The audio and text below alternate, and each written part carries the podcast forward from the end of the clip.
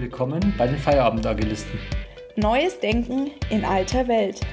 Heute mit Hubert Kuhler und Julia Kuhler.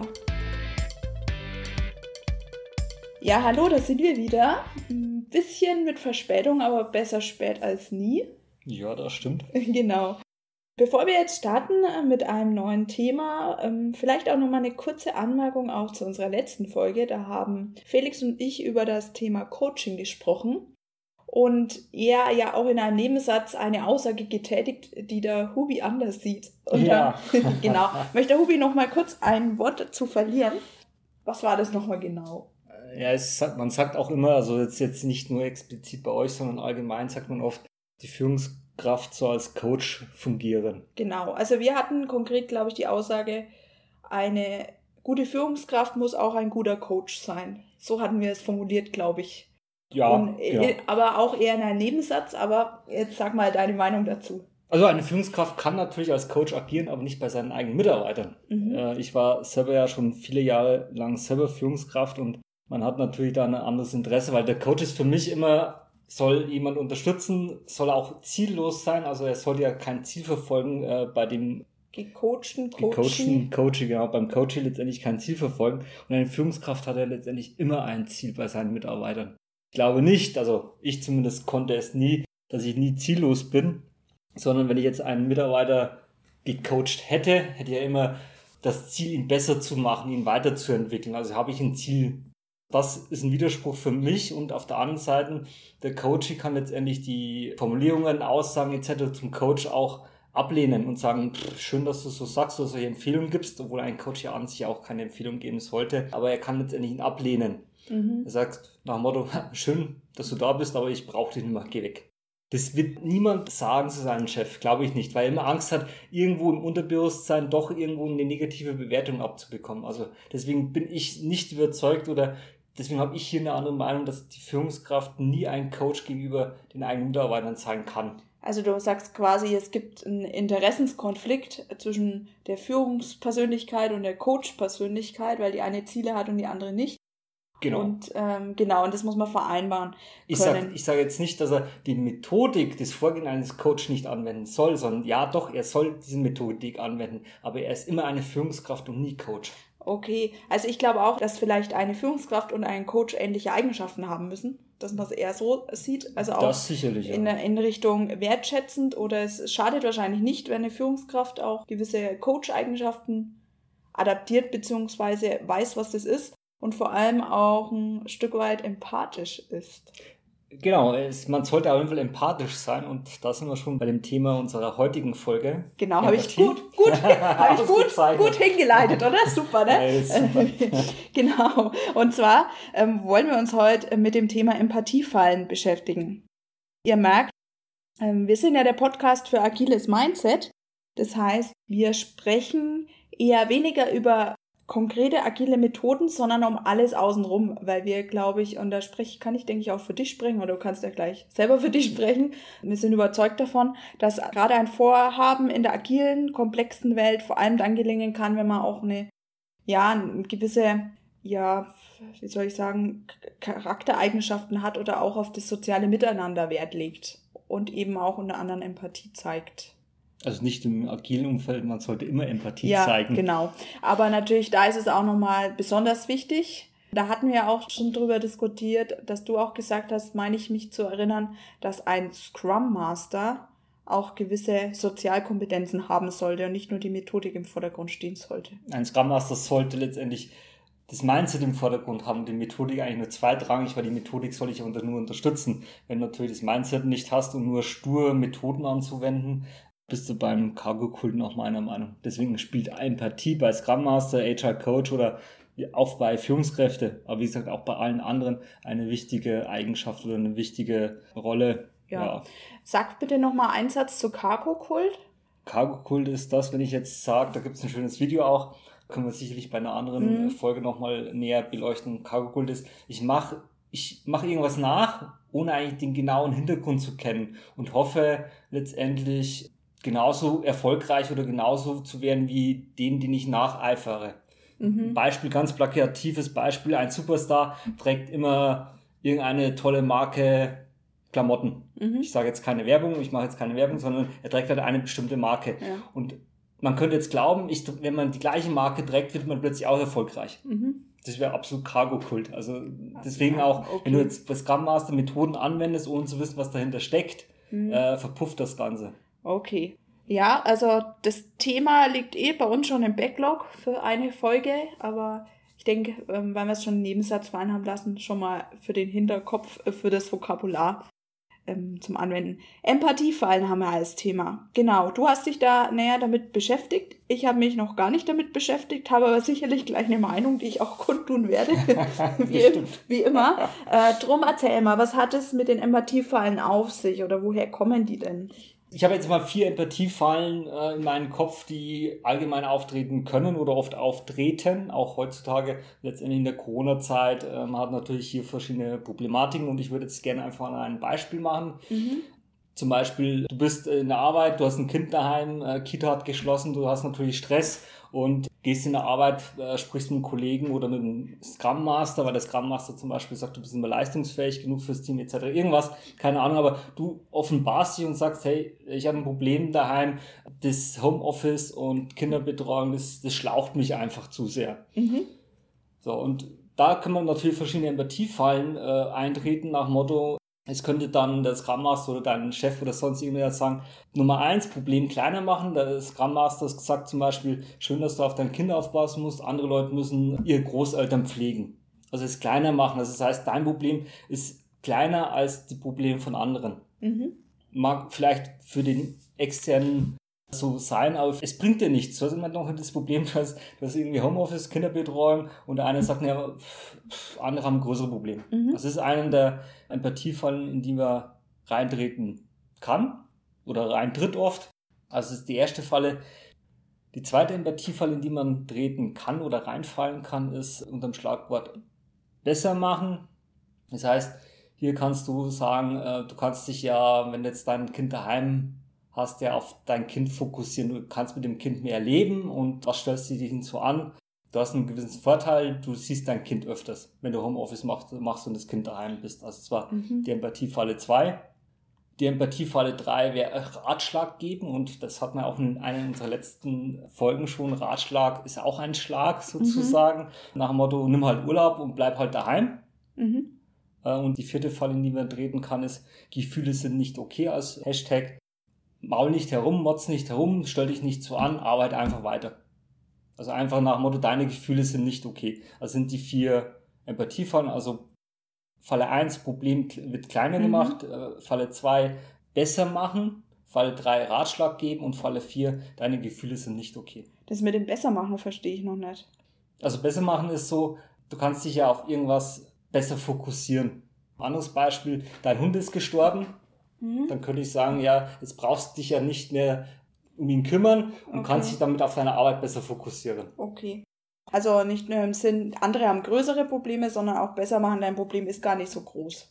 Du hast auch Vorteile dadurch. Genau, du hast die Vorteile okay. dadurch. Ah ja, gut. Also äh, vier, vier Empathiefallen, die alle ein heißes Eisen sind, weil die alle aus meiner Sicht auch sehr bevormundend sein können, weil ja normalerweise ein Gegenüber nicht in der gleichen Situation ist oder man kann ja eigentlich nie davon ausgehen, dass jemand anders in der gleichen Situation ist, weil das ist so komplex auch, ähm, ein soziales Leben oder die ganzen sozialen Abhängigkeiten, dass eigentlich sich keiner denjenigen gegenüber in die Lage versetzen kann. Also das ist ja die Schwierigkeit in der ganzen Situation. Und was passiert jetzt, wenn man eine dieser Fallen tappt? Kommt wahrscheinlich ja irgendeine Reaktion. Reaktion. ja. Ein gutes Beispiel, wenn du sagst, ja, du bist jetzt irgendwie gestresst, weil irgendwie dein Kind ist krank und musst doch arbeiten und etc. Und ich sag, stell dich nicht so an. Andere Leute haben größere Probleme und müssen zum Beispiel irgendwie, weiß nicht, ihre Großeltern pflegen. Hm. Geht's da sicherlich nicht gut damit. Ja, also A ist natürlich, äh, gerade wenn man jetzt in dem Umfeld auch Scrum-Team oder Team denkt, erstmal ja eine gewisse Vertrauensbasis auch da. Man muss sich ja erstmal offenbaren, also der Gegenüber, dass er überhaupt dieses Thema anspricht, das gehört ja schon mal Mut dazu. Und das sind ja vor allem so, so Empathiefallen, die dann als extrem bevormundend empfunden werden auch oder auch extrem bevormundend sind, muss man sich auch mal vor Augen führen. So, wenn ich jetzt ein Problem habe und der Gegenüber redet dann mein Problem kleiner oder gibt mir noch Ratschläge. Ratschläge, obwohl er zum Beispiel selber nicht in der Situation ist, sondern nicht die Situation hat. Ich denke, das Thema Kinder ist jetzt ein sehr gutes Beispiel, weil das ist so richtig heiß. Und in der jetzigen so, Corona-Zeit, ja. Ist so richtig emotional, ja, auch ohne Corona schon.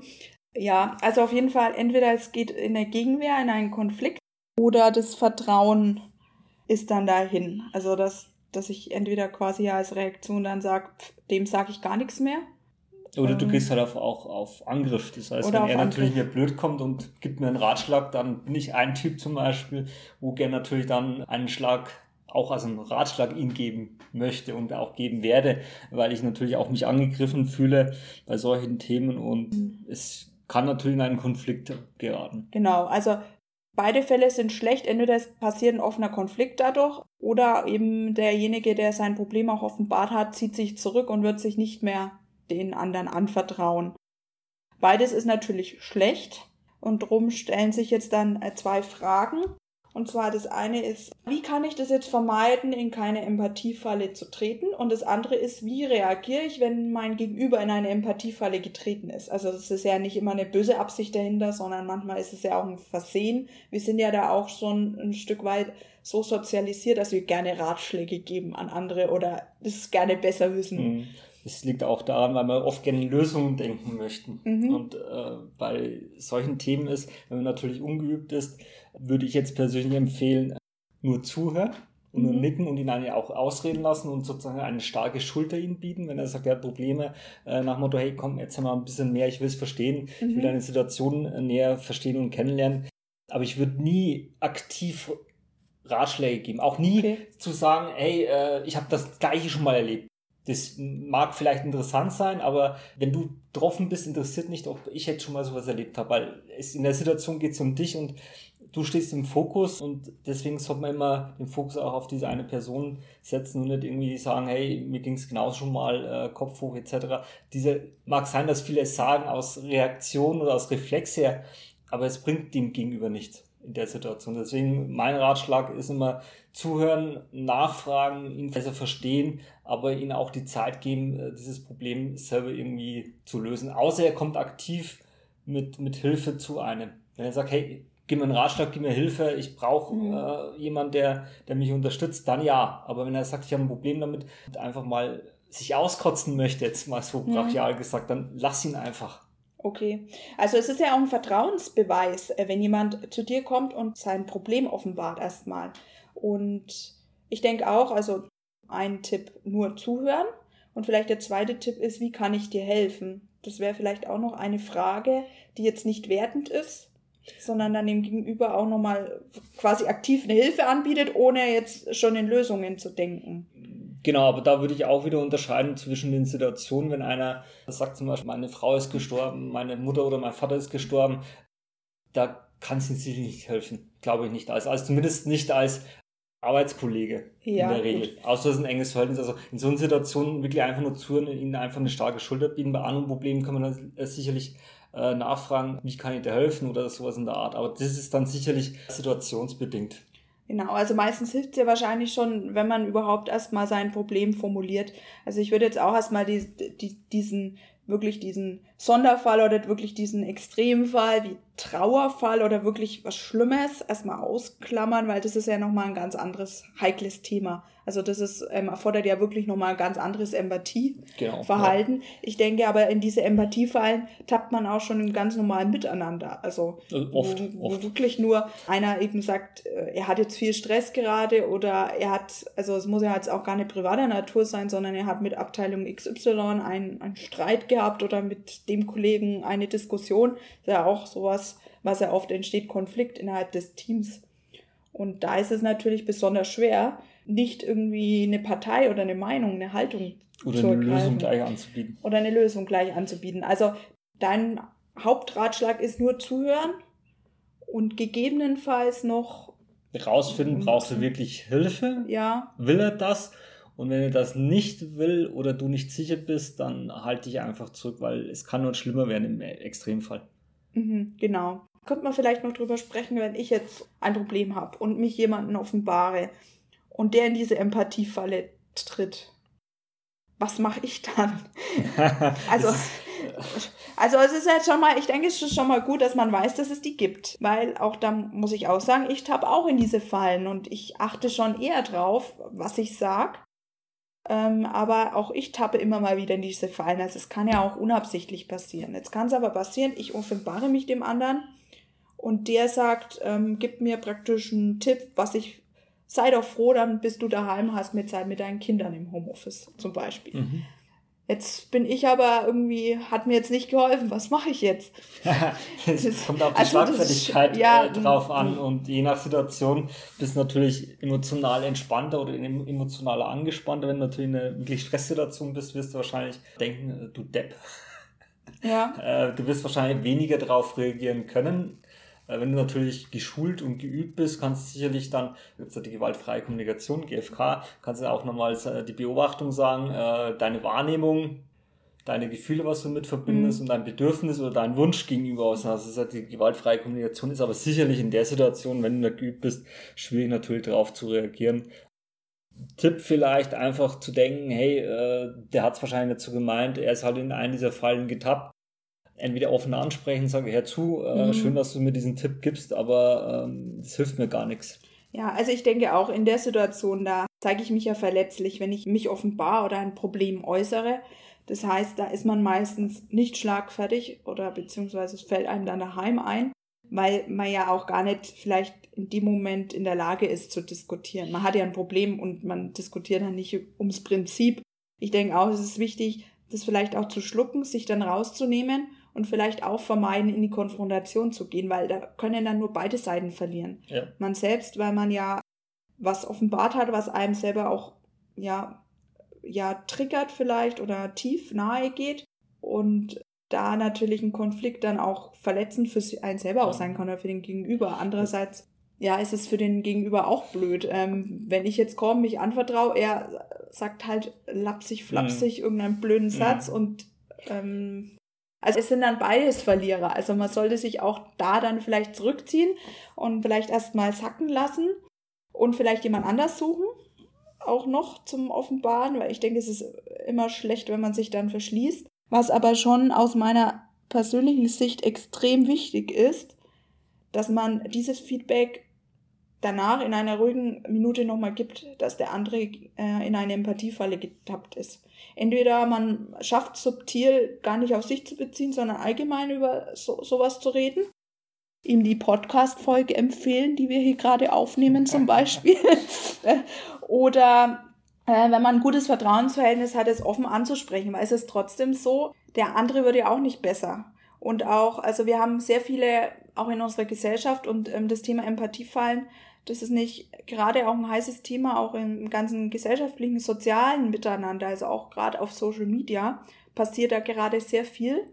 Und da ist es schon wirklich auch wichtig aufzuklären, dass Empathiefallen sind oder auch um, ähm, Fallen oder dass man auch quasi da einen Fehler begeht oder bevormundend agiert. Also beste Beispiele sind die Diskussionen zum Beispiel um das Thema Rassismus wo man oft in diese Falle tappt, dass man sich als jemand, der selber nicht betroffen ist, ein Urteil erlaubt. Und das ist nicht ganz heikel und da ist es wichtig auch, dass man das selber auch wieder zurückgespielt bekommt, wenn man da einen Fehler hat oder eine Formulierung benutzt, die man missglücklich hat. Also es ist schon auch ein, ein Thema, wo beide Seiten dann dran arbeiten müssen aus meiner Sicht. Aber es gibt auch Leute, die in eine Empathiefalle treten, es dann nachträglich bemerken und auch dann sich entschuldigen. Also ich hatte zum Beispiel auch einen Fall, mit einem Kollegen habe ich mir so gekabbelt, so sicherlich kennen viele, wenn einer so mal um 15 Uhr heimgeht, äh, sagt man so lapidar, na, Halbtagskraft, gehst du schon heim. Ja. Äh, das war als Kollegen immer, immer lustig und normal.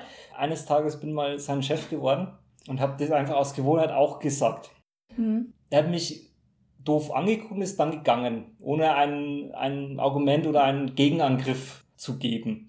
Und an dem Tag dachte ich lang darüber nach, habe ich irgendwas Falsches gesagt. Weil die Reaktion allein am Gesichtsausdruck habe ich gemerkt, ob ich bin da irgendwo reingetreten, wo ich nicht reintreten hätte sollen. Und am nächsten Tag habe ich ihn offen angesprochen und gemeint, hey, wie sieht's aus? Und dann sind wir echt drüber gekommen. Er hat sich halt angegriffen gefühlt, weil ich ja dann sein ja. Chef war und er dachte, deswegen sage ich Coach und Führungskraft äh, immer schwierig, er hat halt ein schlechtes Gewissen gehabt, nach dem Motto negative Beurteilung etc. Da haben wir ein offenes Gespräch, wo ich gesagt hey, das war überhaupt nicht, das war einfach bloß lapsig von mir, das war einfach unüberlegt von mir, es tut mir leid für so eine blöde Formulierung, ich mache es nie wieder und ich habe es dann auch dann nie wieder gemacht, weil ich wirklich dann auch in der Situation äh, auch von ihm äh, rückgespielt bekomme, dass natürlich als Führungskraft äh, meine Worte ein ganz anderes Gewicht haben. Mhm. Deswegen auch als Führungskraft tappst du, wenn du in eine Empathiefalle reintappst, natürlich wesentlich schlimmer, als wenn ein anderer Kollege sowas sagt. Mhm. Also es ist wirklich extrem wichtig zu erkennen, dass es diese Empathiefallen gibt.